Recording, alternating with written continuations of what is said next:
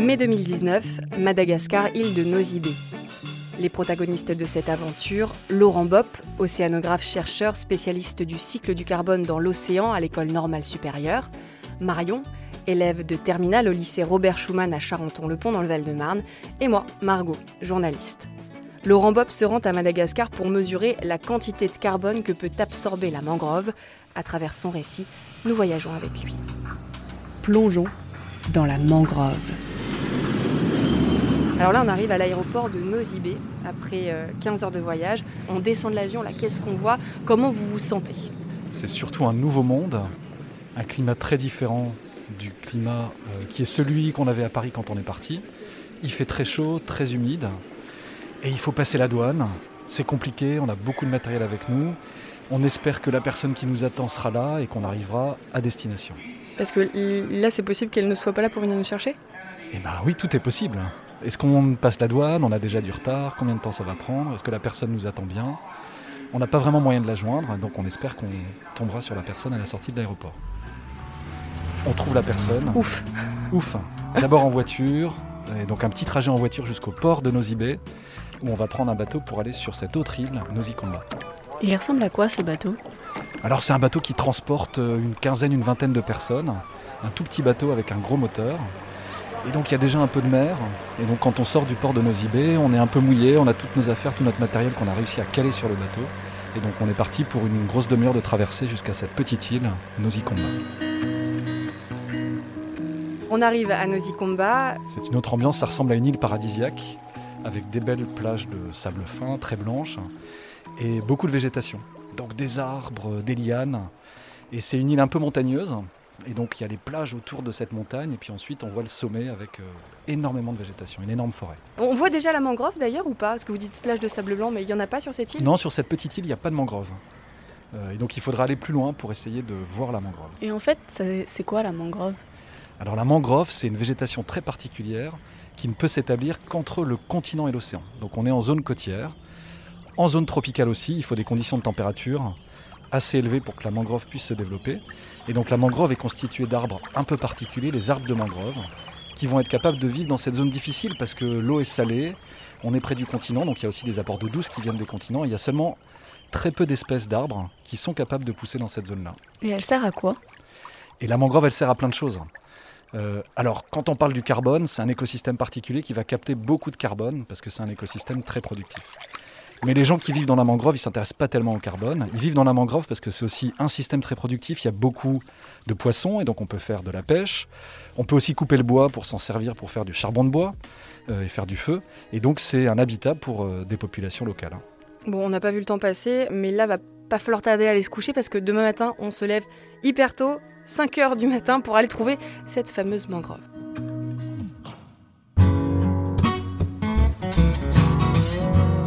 Alors on est dans une auberge euh, sans doute assez chic pour l'endroit. Euh, Nosy Combat, c'est une toute petite île avec un village et des populations qui sont très pauvres. Euh, il y a quelques auberges, restaurants, hôtels pour des touristes qui viendraient passer du temps ici. Et donc nous, on va passer quelques jours dans une de ces auberges qui est tenue par une, par une vieille dame sud-africaine qui nous accueille avec beaucoup de chaleur. donc on parle anglais avec elle. C'est un Petite auberge, il n'y a même pas une dizaine de chambres et on va occuper quelques-unes de ces chambres au cours des, jours qui vont suivre. C'est aussi une île où il n'y a pas d'électricité, donc la seule électricité c'est celle qu'on peut générer grâce à un générateur d'électricité. Et donc euh, très vite, euh, c'est la nuit noire, et donc on passe la nuit, la première nuit à Madagascar, à Nosy-Comba. Et en termes de, vêtements, on est comment? Parce qu'il fait chaud, c'est lourd, c'est quoi comme, euh, comme climat? On dort, il euh, faut qu'on ait forcément une moustiquaire, euh, il y a des choses à faire aussi d'ailleurs pour se protéger un peu? C'est lourd, c'est chaud et humide. quand la nuit tombe, ça se rafraîchit, et puis quand la nuit tombe aussi, c'est le moment où les moustiques sont là. Et donc oui, on dort, on dort sous une moustiquaire. On passe pas trop de temps dehors à ce moment-là parce qu'on se fait piquer beaucoup. Euh, et donc oui, il faut faire attention à ça. Ça va, tu supportes bien la, chaleur, toi, Marion Bah du coup, pas trop. C'est vrai que c'est faut s'y habituer, ça, c'est pas toujours évident. La nuit est courte, on, avale un, petit déj euh, sur le pouce, c'est ça Laurent? Oui, sur le pouce, très rapide. C'est quoi d'ailleurs le petit déj là-bas? Eh ben, C'est du riz aussi, on mange beaucoup de riz. Hein. Même au petit déjeuner, on mange un peu de riz pour démarrer la journée. Ça va nous permettre de tenir et de pouvoir bosser. Et là, on part rejoindre euh, quelqu'un, je crois? Et là, oui, notre l'aubergiste a trouvé euh, un pêcheur local qui va nous amener avec son bateau dans la mangrove pour qu'on puisse aller faire nos mesures. Et on en a pour combien de temps de bateau? Alors là, il y a une bonne heure pour traverser le bras de mer entre cette île, Nosikomba, et la baie de Timipaika où on va trouver la mangrove et pouvoir faire nos mesures. J'imagine que là on voit le, le soleil se lever, ça doit être joli sur l'eau. quoi. C'est magnifique le matin, on monte sur ce bateau avec notre matériel. Et donc il faut trouver la place sur cette minuscule barque hein, finalement pour, euh, pour placer tout le matériel. On commence à discuter avec, euh, avec ce pêcheur qui va cohabiter avec nous pendant plusieurs jours. Euh, les discussions sont compliquées parce qu'il ne parle pas français, il ne parle pas anglais, donc on se parle beaucoup avec des gestes. Euh, mais on embarque sur le bateau et puis on démarre vers la mangrove. Euh, C'est magnifique effectivement, lever de soleil sur la grande île de Madagascar et donc on s'approche de la mangrove. Et vous amenez quoi comme matériel plus précisément? Il y a des choses qui ont l'air un peu lourdes. Oui, bah, il faut déjà une batterie. Parce qu'on a besoin d'électricité pour faire fonctionner un certain nombre de nos instruments sur ce bateau-là. Donc une batterie sur... Là c'est plus une barque qu'un bateau. Oui, c'est plus une barque qu'un bateau, et donc il faut qu'on amène une batterie sur cette barque. D'accord.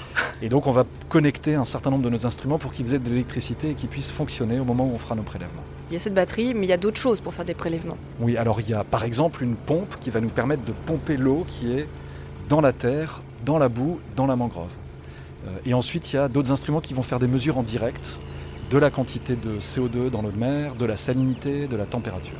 Donc là, on arrive euh, donc sur cette grande île de Madagascar, euh, plus précisément dans la baie de Tinipaika.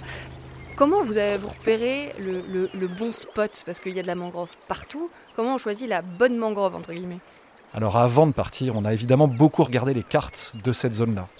Certains collègues étaient déjà passés dans la zone et donc on avait quand même une idée de l'état de la mangrove dans les différentes parties de cette baie de Timipaika. Donc on avait bien prévu euh, de travailler dans différents types de mangroves. Une mangrove intacte, une mangrove qui aurait été dégradée euh, parce que le bois aurait été utilisé pour euh, faire du charbon de bois, et puis une mangrove qui aurait été dans un état de restauration avancé et où des, des plants d'arbres auraient été plantés ces, ces derniers mois ou ces dernières années. Et donc en arrivant dans la mangrove, l'idée c'est d'abord d'identifier ces différentes zones et d'essayer de trouver justement les spots dans lesquels, au cours des jours qui vont venir, on va faire ces mesures. Du coup, il y a un peu de monde, mais ils doivent se demander ce qu'on fait, non? On ne les dérange pas? Oui, ils sont très étonnés. On tombe sur euh, quelques villageois euh, qui sont en train de faire de la pêche et ils ramassent des concombres de mer. La spécialité locale Une spécialité locale. Ces concombres de mer, en fait, on apprend qu'ils les envoient ensuite en Chine où ils vont être consommés. C'est un mets très précieux dans certaines parties du monde. Et donc ils nous racontent euh, les concombres de mer, où ils vivent, où est-ce qu'ils les trouvent, comment ils peuvent les ramasser, combien ils peuvent en ramasser. Et donc on discute avec les, avec les locaux, toujours avec les mains, euh, parce qu'ils ne parlent pas anglais, ils ne parlent pas français, nous ne parlons pas malgache, et donc on doit essayer de se comprendre. Alors, on, on dérange pas euh, la pêche au concombre de mer, là, en étant avec le bateau aussi proche de la mangrove? Avec notre tout petit bateau, non, on ne les dérange pas, ils, ils pêchent sur des grandes zones, et donc on ne fait que passer. Et donc là, on reste sur le bateau ou on descend dans l'eau Est-ce que l'eau est froide? L'eau est très chaude. Euh, alors, on descend dans l'eau parce qu'on va devoir installer certains de nos instruments sur les arbres, donc sur la plage. C'est quoi ces instruments d'ailleurs? Et bien, ces instruments, c'est la pompe dont je parlais tout à l'heure. Et donc, on descend la batterie, on descend la pompe, on branche la pompe à la batterie, et cette pompe va nous permettre d'extraire de l'eau qui est à 50 cm ou 1 mètre de profondeur. Donc, il faut d'abord enfoncer une sorte de grande tige, de grand tuyau, qui va pénétrer jusqu'à 1 mètre dans euh, le sédiment, dans le sol. Donc, Une eau boueuse, hein, elle est marron l'eau, elle est pas vraiment... Alors ça euh, dépend des zones. Il y a des plages où c'est très sableux et puis il y a d'autres plages où au contraire c'est très boueux, c'est difficile de progresser. Et on avance petit à petit dans la forêt pour essayer de trouver un spot intéressant où on va pouvoir placer nos instruments. Il y a une odeur? Elle a une odeur cette eau euh, sau- saumâtre euh, un peu boueuse? Oui, il y a une odeur de matière organique qui se décompose. Euh, il y a l'odeur de l'eau salée évidemment qui vient, euh, euh, qui arrive dans la mangrove. Euh, donc oui, beaucoup d'odeurs différentes. Et euh, l'équipement, c'est un petit peu la débrouille. Oui, alors, on fait des mesures dans l'eau de mer ou dans l'eau qui baigne les arbres de la mangrove. Euh, mais ce qu'on veut aussi faire, c'est récupérer des échantillons de sédiments, de sol, à différentes profondeurs. Et donc, il faut être capable d'aller chercher du sol à, par exemple, 50 cm ou 1 mètre de profondeur. Et donc là, c'est la débrouille. On a dû trouver une façon de fabriquer un instrument qui nous permettrait d'extraire une carotte de sédiments dans la mangrove. Et donc la veille au soir, avant de se coucher, on a pu, avec euh, des locaux, fabriquer un tube en PVC qui va nous permettre d'aller extraire de la boue à 50 cm ou 1 mètre de profondeur. Ah, c'est ça que vous faisiez pendant qu'on dormait, vous étiez en train de fabriquer ce tuyau de PVC. C'est ça, il faisait nuit, il faisait nuit et pourtant on bossait, on bossait, on le découpait aux Ah, les bonnes courageux. dimensions. on le découpait aux bonnes dimensions. Donc euh, ce premier jour aussi, on enfonce le, le tuyau pour essayer de vérifier si ça marche. Euh, et puis ensuite, euh, il faut l'extraire pour récupérer avec le tuyau ces, ces échantillons de sédiments à un mètre de profondeur. Et c'est pas facile parce que le sol est un peu moins meuble que ce qu'on pensait. Il y a des effets de succion qui font que c'est difficile d'extraire euh, ces échantillons, mais on y arrive. Marion, quand t'entends carottes, tu penses à quoi? Des carottes de glace. euh, Ouais, on fait des carottes dans plein d'endroits. On fait des carottes de glace dans les calottes euh, polaires pour aller mesurer le climat du passé. On peut faire des carottes sédimentaires au fond des océans, aussi pour déchiffrer le fonctionnement de l'océan au cours des derniers millénaires, par exemple. Et on peut faire des carottes de sol. Mais l'avantage Dans- de la glace, c'est que c'est solide. Ça tient quand on fait la carotte, c'est facile. Là, ça doit être euh, d'où le, le- ce que vous parliez, là aussi le côté succion, c'est que ça doit être plus compliqué parce que bah, c'est pas aussi solide que de la glace. Ouais, alors la partie supérieure, elle est toute euh, meuble, mais la partie inférieure de la carotte, elle, elle est beaucoup plus solide et c'est pas si facile de l'extraire. Bon, là, ça fait depuis 6 heures qu'on qu'on patoche dans l'eau. Euh, moi, je commence à avoir un petit peu faim. Et du coup, on mange quoi au milieu de la mangrove? Et bien, on va découvrir ensemble ce que notre aubergiste nous a préparé pour aujourd'hui. Oh, sympa Sympa. Et donc, on ouvre euh, ce beau panier magnifique et on trouve. euh, eh ben, on va manger du riz encore. On mange beaucoup de riz à Madagascar. Donc, on mange du riz et puis évidemment, il y a d'autres choses avec le riz, un peu de légumes, euh, quelques fruits. Et donc, voilà comment on va se nourrir dans la mangrove au cours des jours qui vont venir. Il y a des choses que, que tu ne manges pas, Marion, qu'on le sache, qu'on prévienne un peu l'aubergiste, même si je pense qu'on n'a pas beaucoup de choix. Non, moi je veux bien découvrir euh, la nourriture de là-bas. Ah bah super. C'est épicé d'ailleurs? Oui, de temps en temps, c'est très épicé. Ce premier midi, non, c'est pas épicé. C'est vraiment du riz, quelques légumes et des fruits. Pas de concombre de mer alors. Pas de concombre de mer pour nous. Ça y est, on a fini, les prélèvements sont faits. Alors pour la première journée, on a fait un certain nombre de prélèvements, on a surtout testé nos instruments. Et donc on a maintenant un plan pour les jours qui viennent. On sait où on va aller, on sait à quel moment on a envie d'être dans quel site, parce qu'il faut tenir compte aussi des effets de marée. Il y a des moments où l'eau arrive, l'eau se retire. Et donc on a un plan pour les jours qui viennent. Donc là, on va y retourner pendant une semaine sur ces différents lieux. Euh, on reviendra à chaque fois tard le soir. Et là, on rencontre un autre problème. Euh, quand on arrivé, euh, il n'y avait pas d'électricité, mais bon, ça ne nous a pas forcément dérangé. Là, c'est un peu plus problématique. C'est un peu plus problématique parce que certains des éléments qu'on veut mesurer dans l'eau, c'est des éléments qui disparaissent si on attend trop longtemps. Et donc il faut faire les mesures avec nos instruments tout de suite, le soir même. Et donc il faut d'abord fabriquer ou monter un petit laboratoire dans lequel on va installer nos instruments et faire les mesures des prélèvements qu'on a fait pendant la journée. Euh, quel est le meilleur endroit? Bah, C'est la salle de bain. La salle de bain parce qu'il y a un peu de lumière et donc on va travailler dans la salle de bain. Il y a un peu de lumière quand il y a de l'électricité. de l'électricité. Il y a aussi une prise de courant, mais évidemment, euh, l'aubergiste coupe le courant pendant la nuit.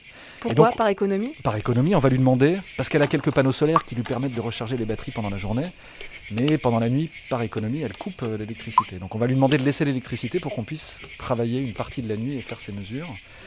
On va aussi euh, acheter un peu d'essence pour faire fonctionner un générateur, quelques heures de plus chaque jour, pour avoir un peu de courant et continuer à faire nos mesures. Et qu'est-ce que vous observez dans cette salle de bain? Euh, Il y a des insectes qui rentrent et qui sont attirés par cette lumière, certains gros insectes aussi.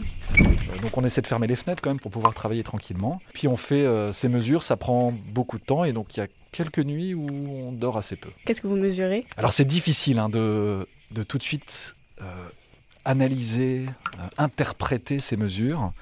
Euh, on va devoir combiner dans les jours qui viennent l'ensemble des mesures qu'on fait, certaines qu'on fait directement dans la mangrove, certaines qu'on va faire le soir. Et donc c'est une fois qu'on aura l'ensemble de ces mesures qu'on sera capable de dire quelque chose. Ce qu'on essaie de voir, c'est euh, la quantité de carbone qui est absorbée par les arbres de la mangrove, quelle est la quantité qui va rester sur place et quelle est la quantité qui va quitter la mangrove pour aller jusqu'à l'océan. Et donc pour faire ça, on a besoin de mesurer le carbone et on mesure aussi d'autres éléments chimiques qui vont nous donner une idée de la vitesse de transfert entre le matériel qui vient du continent et puis euh, cette zone océanique. Donc le matériel, qu'est-ce que, qu'est-ce que vous entendez par le matériel qui vient du continent? Le carbone ou tous les autres éléments qui sont apportés par les rivières ou qui sont formés dans la, dans la mangrove et qui vont, euh, qui vont s'échapper vers l'océan. Et en fait, on va mesurer certains éléments radioactifs euh, qui nous permettent de bien documenter la, la vitesse à laquelle ce matériel, ces éléments, vont être transférés de la mangrove vers l'océan. Ok. Et euh, vous allez ramener certains prélèvements en France? Oui, on va ramener des, des échantillons d'eau et des échantillons de sol euh, pour mesurer des choses qu'on ne peut pas mesurer sur place, où il faut des instruments beaucoup plus gros et donc travailler dans des vrais laboratoires, dans des universités ou donc des laboratoires de recherche. Et comment vous avez fait pour les conserver euh, jusqu'à leur retour en France? Alors, on, on parle de tout petits échantillons, donc c'est des tout petits flacons d'eau qu'il faut bien fermer. Et ces éléments-là, ils ne vont pas disparaître, et donc on peut conserver ces échantillons pendant plusieurs semaines, plusieurs mois avant la mesure en laboratoire. Et donc on va simplement les ramener avec nous euh, jusqu'en France ou dans d'autres parties du monde où certains collègues vont pouvoir faire ces mesures. Bah du coup c'est votre première mission, mais c'est quoi l'objectif? Bah, L'objectif c'est d'avoir un premier état des lieux. On va devoir revenir dans cette zone, on va devoir revenir à Madagascar, parce que les choses peuvent changer en fonction des années, en fonction des saisons. Et donc au cours des prochaines missions, on va vouloir comparer de nouvelles mesures avec les mesures qu'on est en train d'effectuer pour savoir si pendant la saison humide ou pendant la saison sèche, ces transferts de carbone sont très différents. Et puis on va avoir envie de comparer les mesures qu'on fait à Madagascar avec ce qui se passe dans d'autres zones de mangrove. Parce qu'elles sont différentes euh, d'une mangrove à l'autre, d'un lieu à l'autre. La mangrove va avoir un rôle différent, va être un peu différente? Ouais, les, les, mangroves sont toutes différentes finalement. Ça va dépendre de la géométrie euh, de la zone côtière. Ça va dépendre des apports douces euh, qui viennent du continent ou ici de la grande île de Madagascar. Est-ce qu'il y a des grands fleuves qui viennent baigner la mangrove? Quelle est l'amplitude des marées dans cette zone-là par rapport à une autre zone, et puis quelles sont les espèces d'arbres qui se développent dans cette mangrove? Et donc, euh, grâce à un collègue américain, euh, David, euh, qui a beaucoup travaillé dans des mangroves partout dans le monde, en Floride, en Australie, au Vietnam, on va pouvoir comparer les résultats qu'on a obtenus à Madagascar avec le fonctionnement d'autres mangroves. Bon Marion, on va laisser David et Laurent dans leur salle de bain et on va les se coucher parce qu'il y a une grosse journée qui nous attend demain.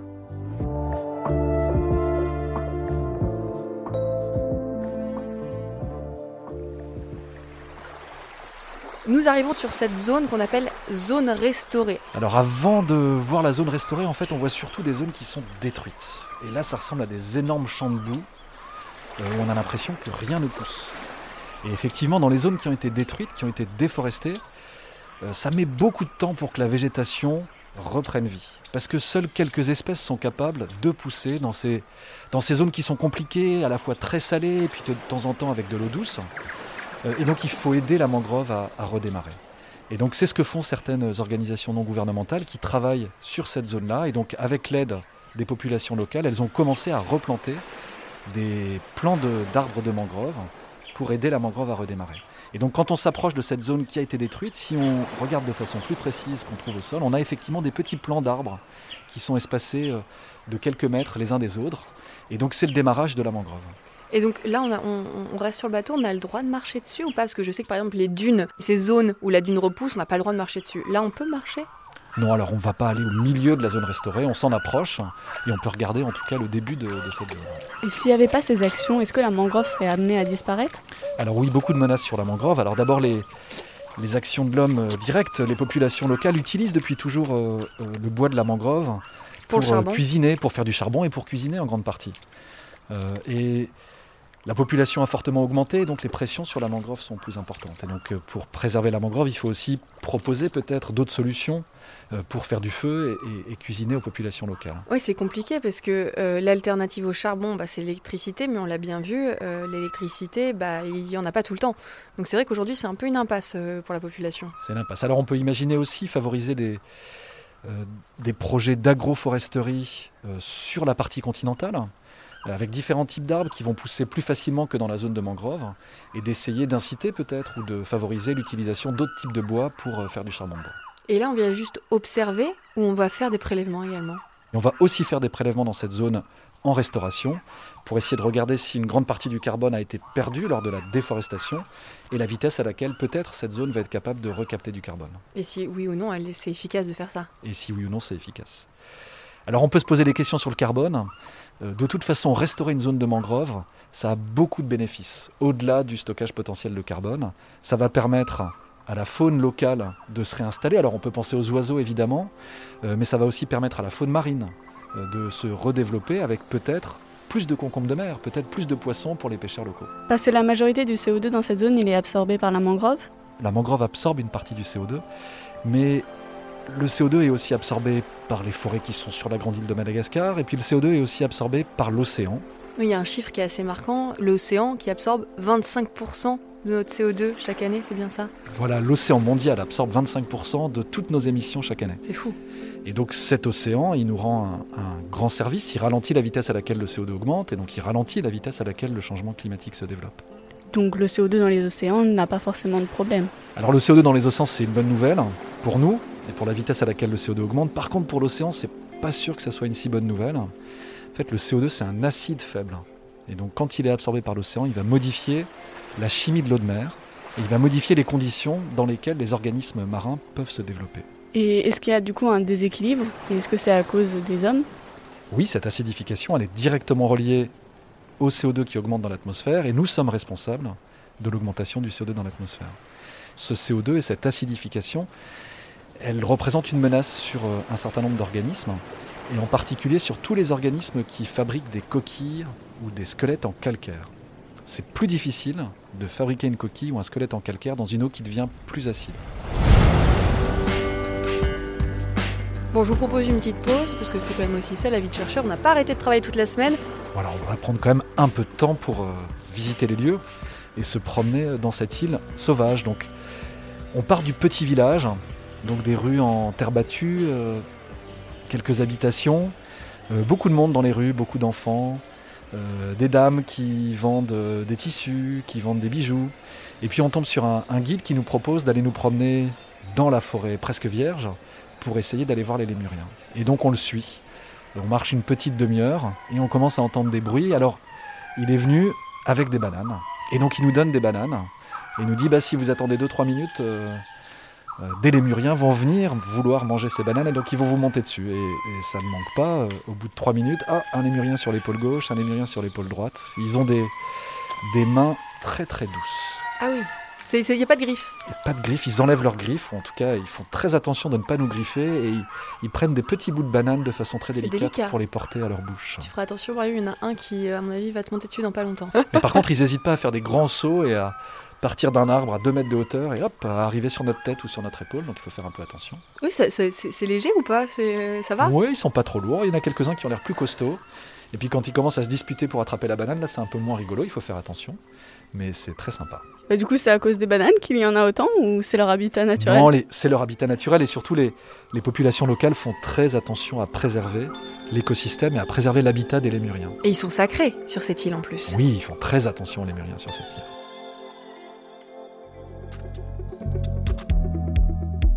C'est bientôt la fin de notre séjour. Qu'est-ce que vous avez préféré? Le contact avec les populations locales, à la fois les villageois qui vivent euh, à Nosy-Comba, mais aussi euh, euh, dans des villages peut-être encore plus pauvres dans la mangrove de Madagascar, euh, se rendre compte de leur mode de vie, euh, discuter avec eux, euh, discuter de leur activité, ça c'était passionnant. Et est-ce que vous avez ramené un souvenir de là-bas? On a surtout ramené beaucoup de données scientifiques, c'est surtout ça. Et des échantillons pas simples quand on arrive à la douane. Là d'ailleurs, qu'est-ce qu'ils ils attendent quoi là ces douaniers? Faut qu'on leur donne quelque chose Ouais, il pour faut- puisse passer? Comment ça se Il passe? faut surtout leur montrer toutes les autorisations qu'on a, euh, et c'est pas si simple. On finit par réussir à passer.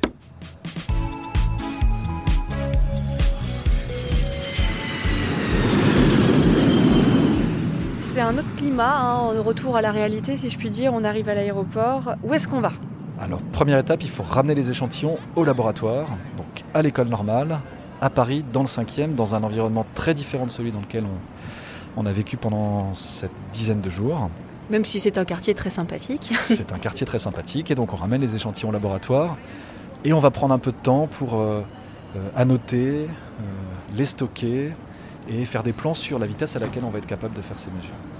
Un certain nombre des échantillons, on va aussi préparer ces échantillons pour être capable de les envoyer à l'autre bout du monde, dans des laboratoires de collègues qui vont être capables de faire des mesures que nous, on n'est pas capable de faire à Paris. Et finalement, qu'est-ce qui ressort de cette mission? Ce qui ressort de cette mission, c'est des, des analyses de ces flux de carbone entre la mangrove et l'océan. Euh, ce que pensaient les scientifiques, c'était que la plupart du carbone fixé par ces arbres de mangrove restait dans le sol, restait dans la mangrove. Ce qui serait plutôt pratique. Ce qui serait plutôt pratique. Ce euh, qu'on réalise avec ces mesures, mais aussi avec d'autres réalisées dans d'autres euh, dans d'autres systèmes de mangrove, c'est qu'une part très importante du carbone, en fait, va être transférée de la mangrove vers l'océan. Et donc, quand on fait un bilan du rôle de la mangrove, il faut tenir compte de ce carbone qui va aller vers l'océan. Le carbone qui va vers l'océan, est-ce que c'est une mauvaise nouvelle? Peut-être pas. S'il reste dans l'océan, pourquoi pas, mais une partie de ce carbone, malheureusement, une fois dans l'océan de surface, va repartir vers l'atmosphère. Et donc, si on veut faire un bilan correct de la quantité de carbone qui est absorbée par les mangroves, il faut tenir compte de ce flux de carbone vers l'océan. Vous y retournez quand là dans la mangrove? On y retourne dès qu'on peut, j'espère, euh, à l'automne prochain, euh, parce que ce printemps, ça sera sans doute encore trop rapide en raison de la crise Covid. Pourquoi vous avez choisi de faire ce métier D'abord, par curiosité et par intérêt scientifique. Travailler sur le cycle du carbone dans l'océan, ça permet de continuer à faire de la physique, de la chimie, de la biologie, des maths. Et c'est assez génial de continuer à travailler sur toutes ces matières-là. Donc c'est un chouette terrain de jeu. C'est un chouette terrain de jeu pour euh, appliquer tout ce qu'on a appris à l'école, à l'université. Et puis ensuite, euh, peut-être deux éléments importants euh, pour le métier de chercheur. Le premier élément, c'est une très grande liberté. Quand on est chercheur, on travaille sur les domaines qui nous semblent intéressants. Et on n'a pas besoin de demander une autorisation à quiconque pour décider de travailler sur telle question ou sur telle autre question. Donc une très grande liberté dans notre métier. Beaucoup de pression aussi parce qu'il faut obtenir des résultats, euh, mais une grande liberté. Et puis euh, le deuxième élément, c'est que quand on travaille sur la Terre ou quand on travaille sur les océans de la planète, ça nous oblige aussi à nous déplacer. Euh, pour aller faire des mesures, pour aller discuter avec des collègues qui travaillent à l'autre bout du monde. Et donc ça aussi, c'est la source de plein de rencontres, euh, de rencontres de scientifiques, mais aussi de rencontres des populations locales comme euh, celle dont je parlais à Madagascar. Moi, j'ai 17 ans, mais à mon âge, c'était quoi votre rêve? Je crois qu'à 17 ans, j'avais envie de voyager, j'avais envie de voir le monde. J'avais envie de sortir un peu de ma zone de confort et des endroits que j'aimais bien, mais où je passais, où j'avais passé ma vie d'adolescent, et donc j'avais envie d'aller voir ailleurs. Et donc euh, le métier que j'ai trouvé finalement, il m'a permis d'aller voir ailleurs. Il m'a permis de rencontrer plein de gens que je n'aurais pas rencontrés si j'avais fait un autre métier. Et donc euh, c'était mon rêve, d'aller voir ailleurs. Et maintenant, quel est votre rêve? Et maintenant, mon rêve, ça fait 20, 25 ans que je fais ce métier. Euh, j'ai travaillé avec plein de gens différents. Ce qui m'amuse le plus, peut-être, c'est la transmission, c'est de travailler avec des jeunes scientifiques qui réfléchissent aussi à ce qu'ils pourraient faire dans les années qui viennent. et c'est passionnant de travailler avec des jeunes scientifiques qui ont envie de, d'apprendre, qui ont envie de faire des nouvelles découvertes. Et puis de façon plus générale, on travaille quand même sur un, problème de société qui nous impacte tous, le problème du changement climatique.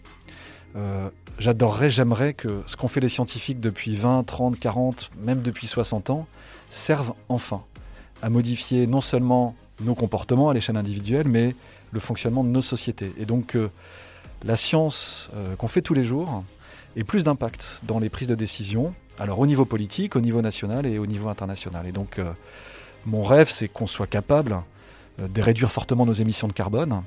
Alors peut-être en voyageant moins, euh, ce qui est un peu contradictoire avec mon premier rêve, mais je crois qu'il faut qu'on voyage moins ou qu'on voyage autrement. donc réduire nos émissions pour, pour éviter des impacts du changement climatique qui soient, qui soient trop importants. Et vous pensez qu'avec votre métier, vous avez déjà eu un impact? Alors tout petit, c'est sans doute une goutte d'eau, mais ces milliers de gouttes d'eau de tous les scientifiques qui travaillent sur le climat depuis, euh, depuis les années 50 finalement. Hein. Euh, c'est l'ensemble de ces gouttes d'eau qui fait qu'aujourd'hui on a un corpus scientifique, donc on a des résultats scientifiques qui montrent sans aucune ambiguïté l'impact de l'homme sur le climat de la planète et qui montrent sans aucune ambiguïté non plus comment ce changement climatique perturbe, affecte le fonctionnement de nos sociétés. Et donc oui, je crois que l'ensemble des scientifiques qui ont travaillé sur ce problème-là depuis longtemps, ils ont tous contribué non seulement à la prise de conscience collective, mais aussi aux décisions qui sont aujourd'hui en train d'être prises.